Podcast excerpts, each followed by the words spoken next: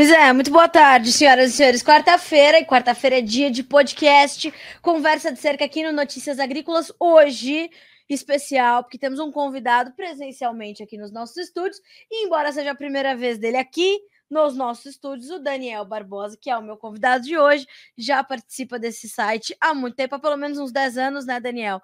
Já contribuindo, contribuindo com questões, inclusive, que a gente vai trazer aqui, para entender que, mesmo que as coisas tenham mudado um pouquinho de 10 anos para cá, as suas colocações há 10 anos já eram muito pertinentes. A gente vai ter que explicar agora, Daniel. Seja bem-vindo dessa vez aos nossos estúdios. É um prazer ter você aqui com a gente. Boa tarde, Carla. Muito obrigado pelo convite. Essa vai ser uma conversa de cerca que promete. promete, mas a gente já combinou. Vamos deixar mesmo despojada, tranquilona, porque a gente vai falar para o produtor. A gente quer falar com o cara que está no campo, que está na roça, que precisa evoluir com a sua comercialização, né, Daniel? Pois é, sem dúvida. E por isso estamos aqui. Daniel, queria resgatar essa história que a gente estava aqui tratando antes da gente entrar no ar, dessa primeira colocação que você trouxe para a gente há 10 anos, como um consultor, como um articulista, né? Você viveu na Alemanha e de lá você já estava tratando de assuntos que levantavam questionamentos e a gente queria entender o que estava acontecendo. Eu queria que você resgatasse essa história, eu queria que você contasse para nossa audiência como é que você chegou até nós e qual foi o primeiro tema que você abordou com a gente. Bom, um nós tivemos vários episódios, né? Eu vim acompanhando, eu era representante de Nova Mutum, no Mato Grosso, na União Europeia, naquele tempo, a serviço do prefeito Lírio Lautenschlager, né? Prefeito, tudo de bom, hein? Vou dar um abraço. Isso aí, um abraço para o Mato Grosso, né? Em primeiro lugar. Sim. E o que nós fizemos foi adaptar normas europeias para o norte do Mato Grosso. Isso teve um sucesso enorme no mercado uhum. e gerou muito interesse. Tá? Agora, esse outro episódio que você está falando se refere à pergunta de né, como é que um etanol americano que custava mais, bem mais na produção, conseguia chegar no porto de Rotterdam mais barato do que o nosso etanol. Exatamente. Então, eu fui atrás dessa conversa, dessa questão, ou dessa resposta, né? E um dia eu estava numa convenção de biocombustíveis em Genebra, e lá estava o representante da indústria americana, da Associação Americana, e eu gentilmente pus o meu gravador embaixo da caixa de som, e quando chegou no perguntas e respostas, eu perguntei exatamente essa pergunta para ele, né? E ele falou. Tá, e daí eu mandei isso para o Financial Times, para a CNBC, e o negócio ferveu um pouquinho. E né? como é que foi? É, por que, e que... claro, por notícias é, agrícolas. exatamente. Em primeira mão, muito antes. Verdade. Uhum. Daniel, mas uh, você já, já foi buscar essa resposta? Porque eu imagino que essa inquietude, ela, ela permeia muito a cadeia do milho já faz anos, já faz é. décadas, né? Pois eu é. acompanho o agronegócio há 12 anos, mas eu sei que já muito antes disso, a cadeia produtora de milho, de produção, distribuição, abastecimento, uh, a gente tem é, é, como melhorar muito, tem como ser muito mais eficiente, mas a gente ainda tem algumas travas, né? Pois é, uh, Carla, é o seguinte: hoje nós, eu estou voltando aqui com outra pergunta, tá bem? Por que não existe comércio eletrônico de opções sobre o milho, especificamente o contrato CCM, que todos conhecem? Na B3. Na, na B3. Na B3. Tá?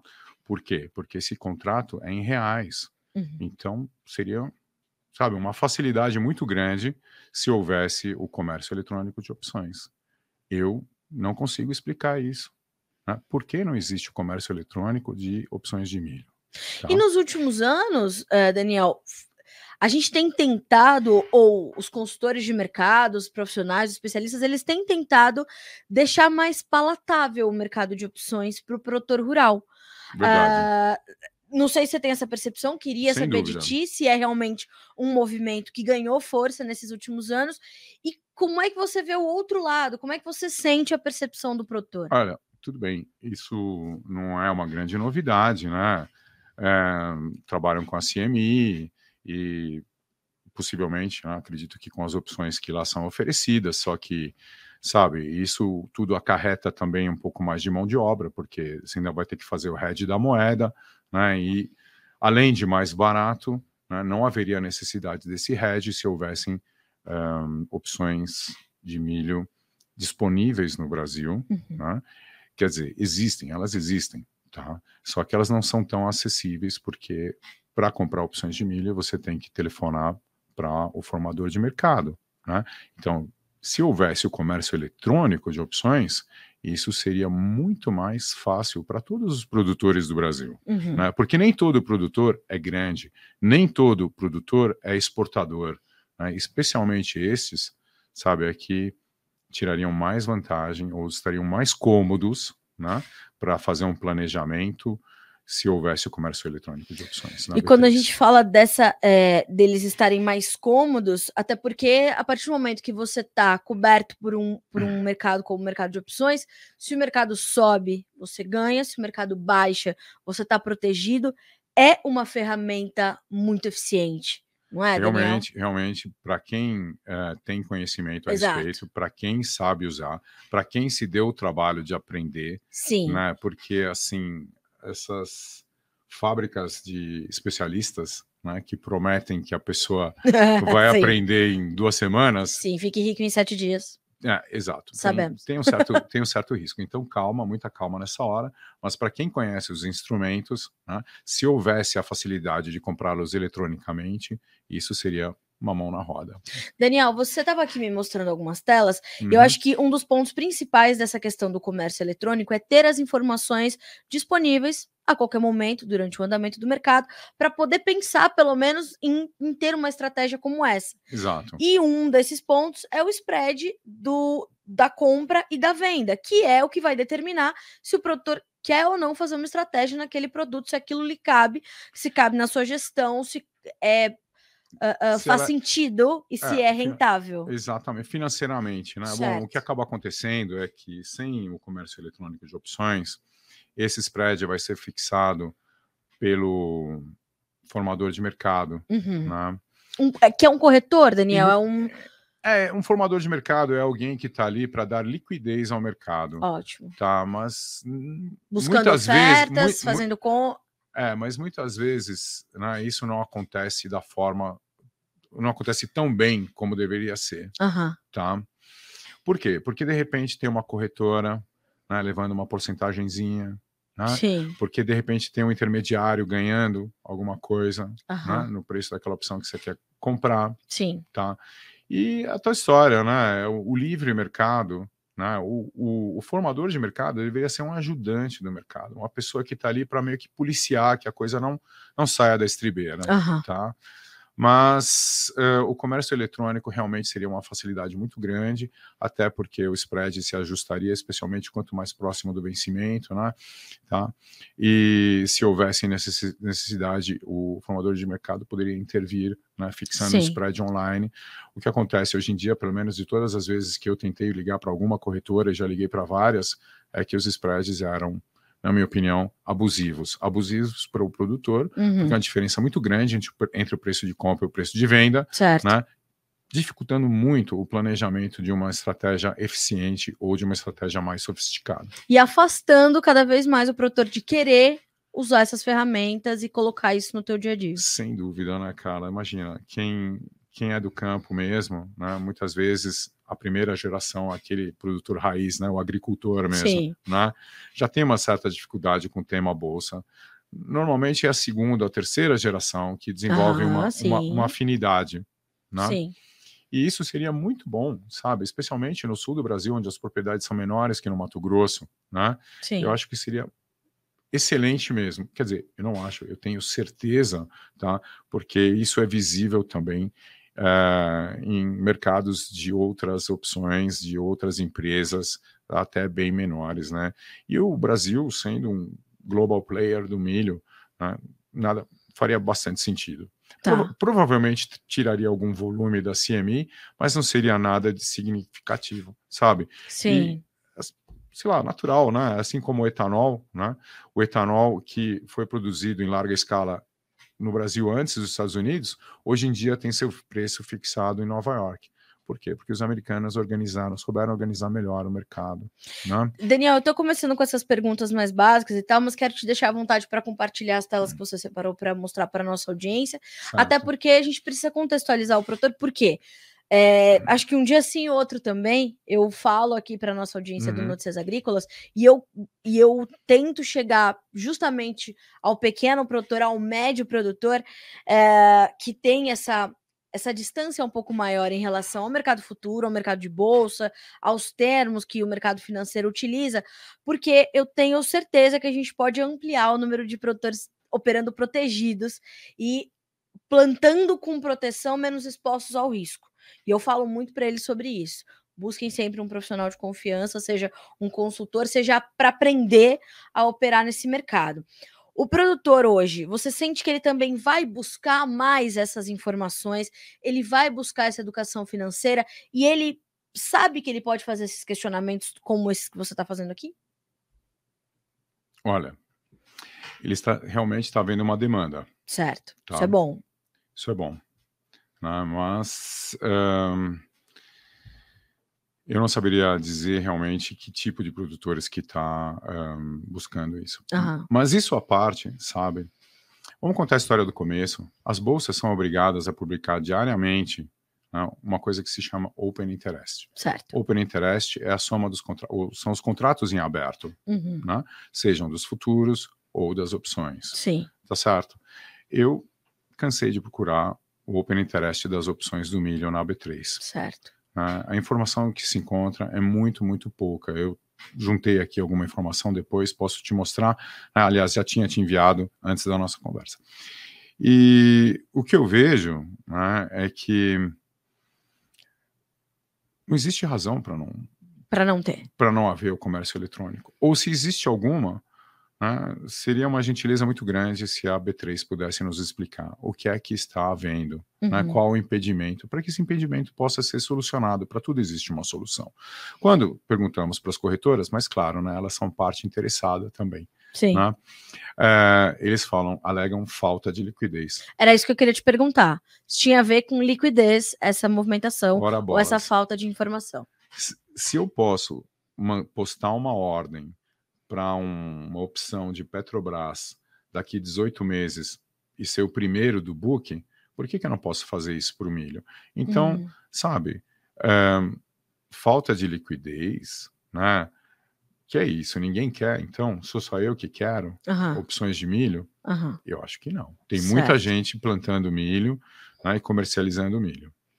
Ou seja, é, você já foi fazer esses questionamentos? Você já foi uh, nas cabeças da B3? Você já foi uh, a fundo nessa questão, Daniel? Olha, eu não fui tão fundo ainda, uhum. tá? Porque isso é uma pauta jornalística que foge da minha. Você tá passando a bola para mim. Tô brincando.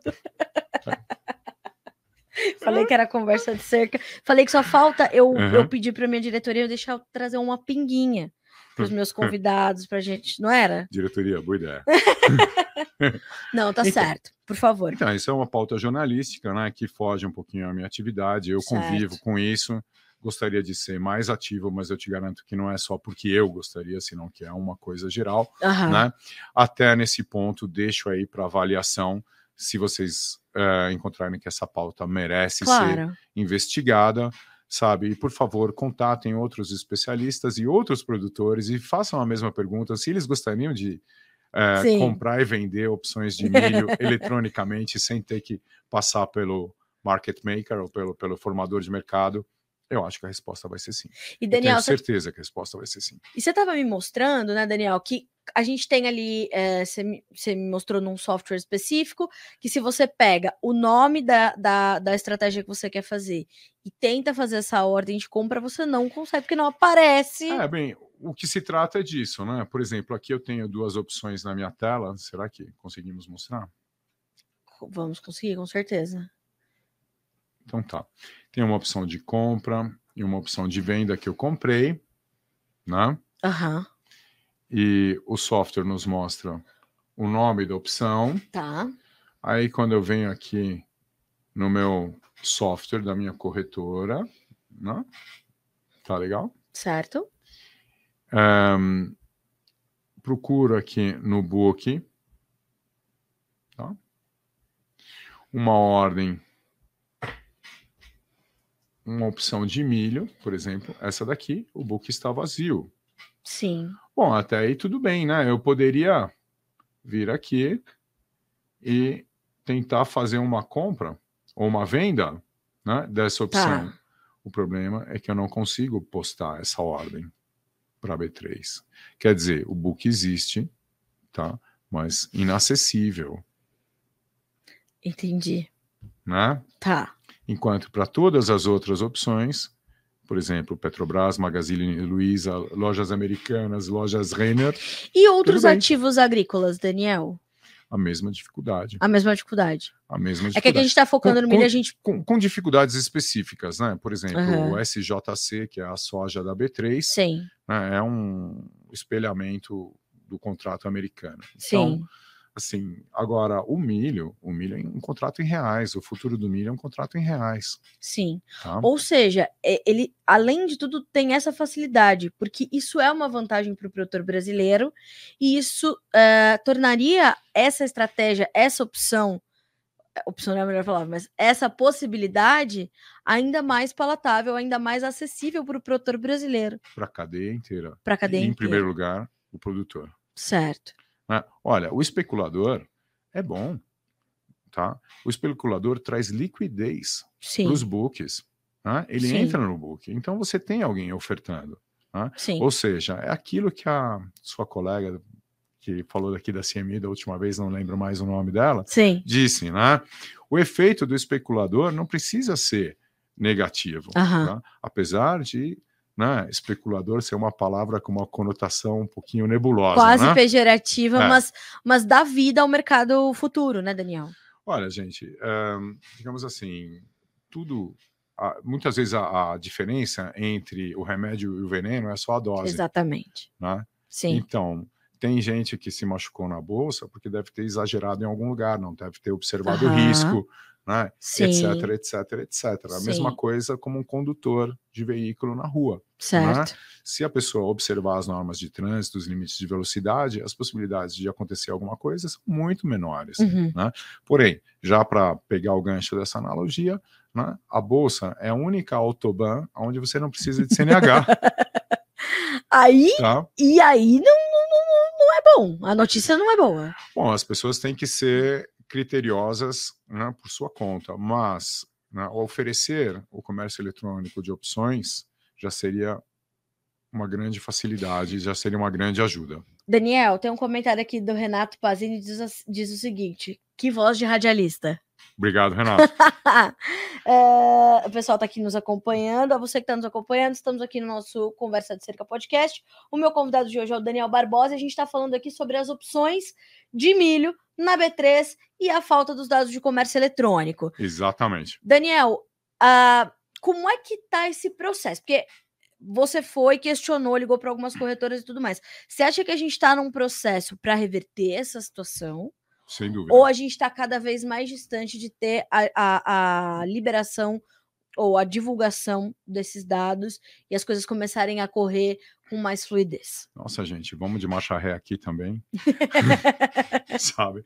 Eu acho que nesse ponto, né, seria bom se o próximo entrevistado fosse, por exemplo, alguém da B3, que viesse aqui comentar exatamente isso. Então fica a minha sugestão. né, Claro, Que viesse aqui um especialista de, de commodities da B3 sim, conversar e explicar se existe algum impedimento, qual é esse impedimento e Aham. qual a maneira de, né, eh, sei lá, contornar isso. Tá? sim. Porque existem outros contratos com bem baixa liquidez que são comercializados eletronicamente. Tá.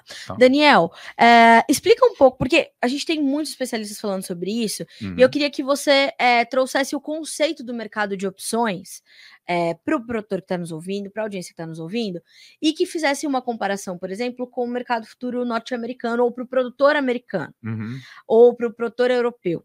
Isso é mais acessível? Ele já trabalha mais com isso? Ele já acessa e opera mais o mercado de opções lá fora? Olha, até agora isso tem sido um assunto de especialistas, tá bem? Para alargar o círculo, né, precisaríamos de condições para que isso acontecesse. Uhum. né, para tornar mais acessível. Então, se houvesse, né, de novo, se houvesse o comércio eletrônico de opções, isso ficaria facilitado. Não havendo comércio eletrônico de opções, né, isso vai requerer um, outros, outros estrategi outras estratégias, uhum. que seria, por exemplo, a CMI combinado com o hedge da moeda, ou seja, qual fosse. Né? Mas você vê que o pessoal vai para os Estados Unidos, tá? tendo opções aqui no Brasil. Para que isso, gente? É isso que eu estou falando. Por tá. que isso? Para quê? Né?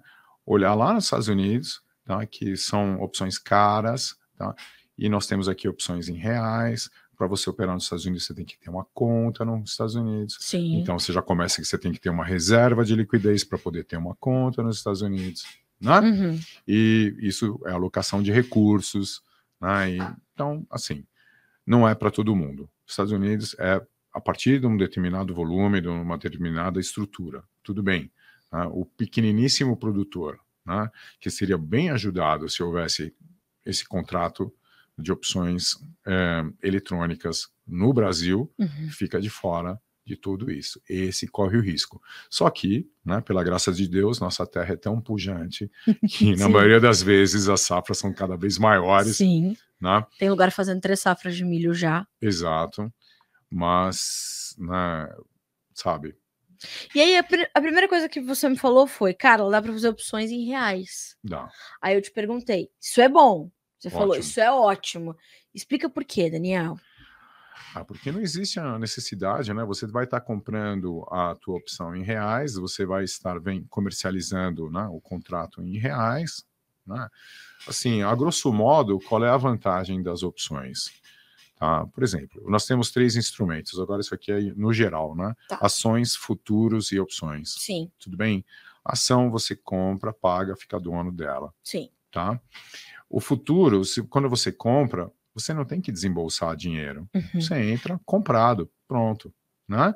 Só que se a operação andar contra você, você vai ter que ter uma margem. Né? Então, o futuro você não paga nada que nem ação, mas você tem que ter uma margem. A opção é diferente, você pode comprar uma opção. Sim. O que, que é uma opção? Que, opção, como, como o nome já diz, é um direito que você pode exercer ou não. Você compra o direito. Quem vende, vende uma obrigação que vai ser né, de cumprir tá, o que foi acordado caso o comprador exerça o seu direito. Certo. Tá certo? Então, isso é uma vantagem, porque você já pagou o prêmio e você está como se estivesse comprado. Né? Agora, se eu sou produtor de milho, qual vai ser a minha preocupação?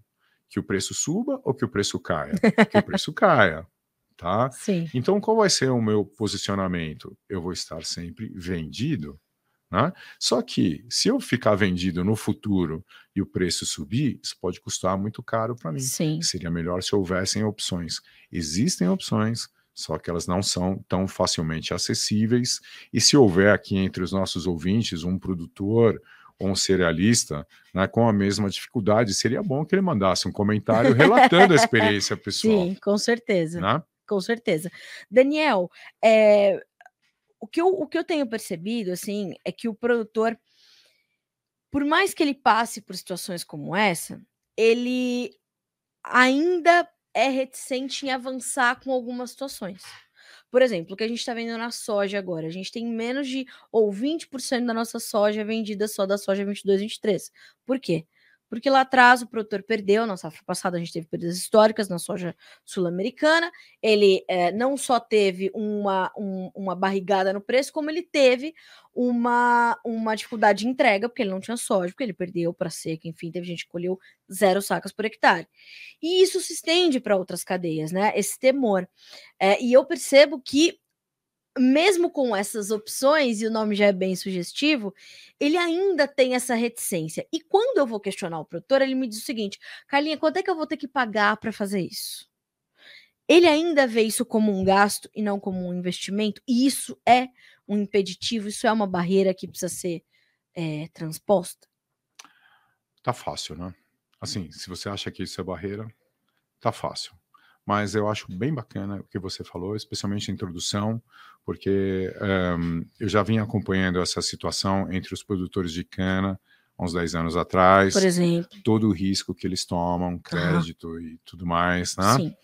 sabe? E aí depois acontece uma coisa dessa, né? E ninguém tem a, a prote... ou digamos assim, pouquíssimos têm a proteção que deveriam ter. Sim. Né? Muitos estão desprotegidos. Sim. E esses são os menores.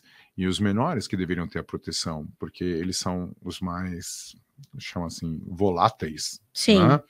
Tá? Então, eles precisam disso, eles têm pouca liquidez. Né? Então, assim, todos os, os instrumentos que vierem para ajudar o pequeniníssimo produtor, o pequeno produtor, sabe? Vão ser uma ajuda, vão ser estabilizatórios, vão ter um efeito estabilizador Aham. né, para essas pessoas. né? Isso é muito bom, porque o Matias me me faz uma pergunta para ti, que eu já. é, era, o- era o meu próximo gancho, que é a questão das cooperativas, por exemplo.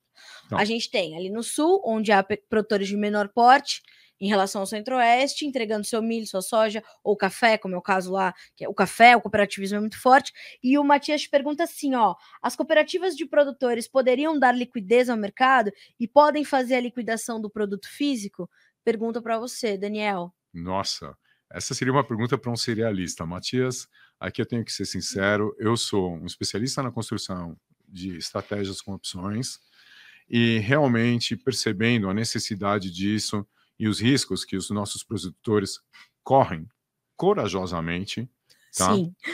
eu eh, comecei a me interessar pelo assunto e me deparei com essa curiosidade que é eu não encontro um Open Interest das opções de milho no site da B3, nem pedindo para o Atende B3, tá? E não encontro eh, uma maneira de comercializar essas opções, apesar de existirem books, não encontro maneira de postar ordens e ante essa impossibilidade, pergunto à B3, B3, por que que isso é assim? Certo. E, eu, e a gente tem um caso contrário, por exemplo, quando a gente está colhendo a maior safra de trigo da história do Brasil, que não é uma não é um produto que tem essa essa eh, tradição do mercado futuro aqui para o brasileiro, como tem soja, como tem milho, a gente ainda tem referência muito forte na Bolsa de Chicago e em outras bolsas, e a gente está colhendo a maior safra de, de trigo da história, a gente está vendo os preços cederem, a gente sentiu os preços cederem e a gente não estava protegido. Quer dizer, Tá dá para a gente ir avançando, inclusive para outros mercados que têm cadeias mais sensíveis, como o trigo, por exemplo. Existe espaço para avançar. Existe muito espaço para avançarmos nesse Aham. campo né, e para levarmos aí o, o conhecimento. Não estou falando agora de, de curso nem de nada. Eu estou falando de uma difusão das informações. Sim. Tá? Então é isso que eu vim trazer hoje para vocês. aham. Essa nossa conversinha de cerca, comadre. Sim. Ah. e Daniel, E- seria interessante a gente pegar alguns líderes também para questionarem, né? Dúvida. líderes cooperativistas, então as, as cooperativas do Rio Grande do Sul, do Paraná, de Santa Catarina, se unirem e dizer, ó, a gente quer operar milho, opções de milho na B3, Aham. cadê o booking, cadê os dados, como é que vai ser? Seria bom né? ouvir deles, ouvir desses, dessas pessoas, como é que tem sido a lida, como é que tem sido, quais, quais são as dificuldades, né? Sim, Então veja aí, né? Entre Sim. alguém da B3 ou um serialista, você já tem uma série de convidados potenciais que poderiam vir aqui para tratar do assunto. sim. Aí fica lançada a pergunta. Daniel, você acha que a gente está num, num momento propício para esses questionamentos? Assim, a gente está na possibilidade de uma safra recorde. Hoje a Conab divulgou seus novos dados, 313 milhões de toneladas. A gente é, como você mesmo pontuou, a gente é um player global de milho. A Ucrânia está em guerra. ah, e somos uma alternativa importantíssima, enquanto a China está ansiando por milho do Brasil. Então, Quer dizer- nada como uma, uma guerrinha para Acelerar Balançar os o mercado, né? processos, Sim. Mas voltando ao que você disse, sabe, isso seria utilíssimo, seria maravilhoso, né? se tivéssemos eh, essa estrutura montada, até pela questão da segurança alimentar, food safety, segurança Uhum. alimentar mundial. O Brasil é um país pivô no mundo, sem Sim. igual, tá? Então, sabe, veja o período turbulento, politicamente turbulento que estamos atravessando. Turbulentíssimo. Sim. Exato. tá? É preciso que o Brasil, nessa hora, tenha muita calma, se mantenha coeso, Uhum. sabe? E realmente enxergue o seu futuro na mesa com os grandes. pode ter certeza que os grandes não querem o Brasil na mesa. Talvez por isso que Gostam eles. do Brasil como exportador de commodities, Sim, como export- exportador de minério de ferro e não exportador de aço, sim, como exportador de milho, como exportador de soja.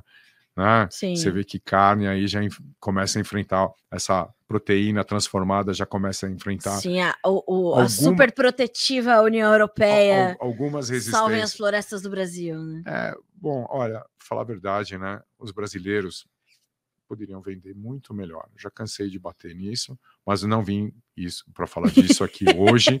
Essa pode ser Hoje. uma próxima conversa de cerca. Mas está tudo interligado, Daniel, porque a gente está falando de comunicação. E eu sempre falo que esse podcast tem o objetivo justamente de tentar trazer soluções. Se não trouxer soluções, que traga questionamentos que sejam pertinentes para o momento e que vão fazer a cadeia evoluir. E se a cadeia evoluir toda junta, que é melhor que isso, eu há tempos e tempos e tempos eu ouço vários lados, por exemplo, da cadeia de rações, dizerem: ó, a gente tem que sentar todo mundo na mesma mesa, produtor, é, cooperativa, produtor de ração, fábrica, isso e aquilo, indústria processadora de etanol, e discutir a oferta de milho. Porque há décadas no Brasil, quando a gente tem uma boa oferta de milho, o preço está 8 reais por saca. Se a gente tem quebra de safra, o preço vai a 100 reais. Não são preços sustentáveis. Então, essa falta de sustentabilidade que tem que estar na cabeça do produtor para buscar uma informação como essa. Olha, é de interesse geral, tá? Que exista mais conhecimento a respeito tá, deste assunto entre os produtores, tá? E desejar me prontifico, tudo bem? E seria muito bom para a estabilidade né, desses produtores que não vão mais sofrer, Sim. que por falta de, que de repente vão perder um crédito, que de repente vão sofrer uma consequência negativa, não vão conseguir plantar, Aham. né? Se eles pudessem se resguardar contra esses, sei lá, solavancos do mercado, vamos dizer assim. Que vão bem? acontecer, né, Daniel? Querendo ou não, o mercado tá aí para isso, é uma indústria É céu aberto. É verdade. Não dá para lutar com algumas coisas que a gente não tem controle. Verdade. E sabendo disso, né? na- Nada melhor do que se preparar, se prevenir. Com certeza. E- Olha, por favor, pode continuar. Não, e e para isso que servem as opções. Exatamente. Historicamente, né? Se você olhar, é um instrumento muito, Exatamente. muito fino, muito flexível, sabe? E realmente merece um estudo mais aprofundado. Eu fico feliz de estar voltando para o Brasil, né? Agora, depois de tanto tempo fora. Quanto tempo, Daniel? Você, Ah, você... só 30 anos. 30 É, anos. exato. Como é que você sentiu essa volta? Gostei É? demais. Até porque você tava ali no coração do problema. Não, graças a Deus não. Tava mas no- tava só no- pertinho. tava tava, sei lá, no- uns mil e poucos quilômetros ali. Eu estava Ah, no centro tu- da Alemanha, né? E Hum. a fronteira mais próxima com a Ucrânia, de onde eu estava, acho que eram uns 800 quilômetros. Então tava tudo bem, mas com risco e falando não quero estar aqui quando a coisa pegar. Ah, olha, digamos assim, né? Uma guerra, o, essa, o envolvimento da Alemanha nessa guerra, Uhum. né, provoca consequências que nunca são um, ace- um aceleramento, são a desaceleração Uhum. né? São uma depressão, e aí começam, sabe, as incertezas aumentam, o preço do gás sobe, Sim. ah, e o tiro sai pela culatra, porque eles foram sancionar e foram sancionados, Sim. sabe? E uma série de coisas. Então, nessa hora, eu falei assim: sabe uma coisa? Eu vou chupar um abacaxi no Brasil. Tchau. Fui. E deu certo e Gostei você, muito do né? país que eu estou reenco- reencontrando, realmente. 30 anos fora é um muito tempo, né? Mas estou animado, né? apesar de tudo que está acontecendo. Sim. O Brasil é um país exuberante que excede as regras. Então, excede as safras, né? excede as regras, eu digo, que outros países fixaram como sendo a norma. Sim. Né? O Brasil é grande em tudo. Tem um volume grande de água, tem um volume grande de chuvas, tem um volume grande de grãos, né? E muitas vezes as normas foram feitas para condições mais moderadas. E por isso, isso que eu Daniel, eu sempre, sempre, não tem um episódio desse podcast que eu não lembre a esta audiência de que nós temos a mais rigorosa lei ambiental do planeta Terra.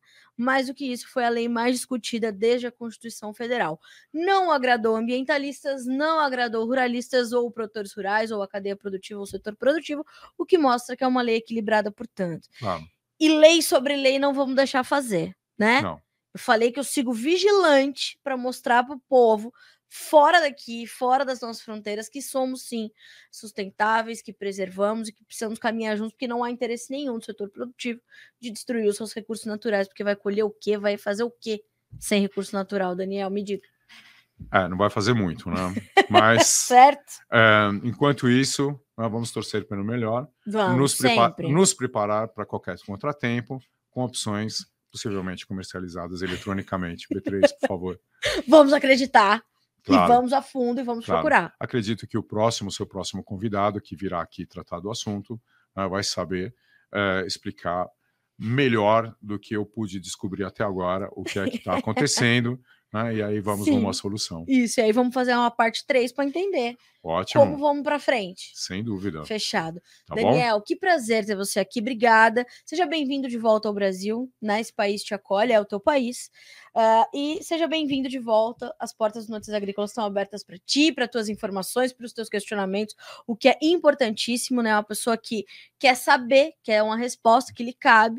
Então vamos juntos questionar a partir de agora. Obrigada. Eu que agradeço, muito obrigado pelo convite, uma honra poder estar aqui com vocês, batendo papo. Uma boa tarde a todos e até a próxima vez. Até a próxima. Senhoras e senhores, Daniel Barbosa, direto da Alemanha, 30 anos depois, volta ao Brasil para fazer esses questionamentos, porque, claro, não era porque o Daniel estava na Alemanha que ele já não estava observando, não estava questionando essas coisas. Então, precisamos entender. O comércio eletrônico pode facilitar muito a tua vida, pode favorecer o desenvolvimento da cadeia toda de milho, fora outros tantos produtos, mas hoje nosso foco era falar de milho. Então faça você também esses questionamentos, porque isso é importante. Conhecimento bom é conhecimento compartilhado. Você teve alguma resposta? Entre em contato com a gente que a gente vai continuar tratando dessa pauta aqui. Como eu falei, vigilantes, porque o produtor precisa dessas respostas para continuar se profissionalizando e ser cada vez mais, mais do que agricultor, mais do que produtor rural, empresário rural, porque ele cuida de tudo, certo? A gente volta na semana que vem. Este podcast está disponível no noticiasagricolas.com.br, lá na nossa aba de podcasts, lá no Conversa de Cerca, tem todos os episódios. Nós estamos em todas as plataformas de áudio, também no nosso canal no YouTube, Notícias Agrícolas Oficial. Lá também todos os episódios disponíveis para você. Te vejo quarta-feira que vem. Até lá. أفهم.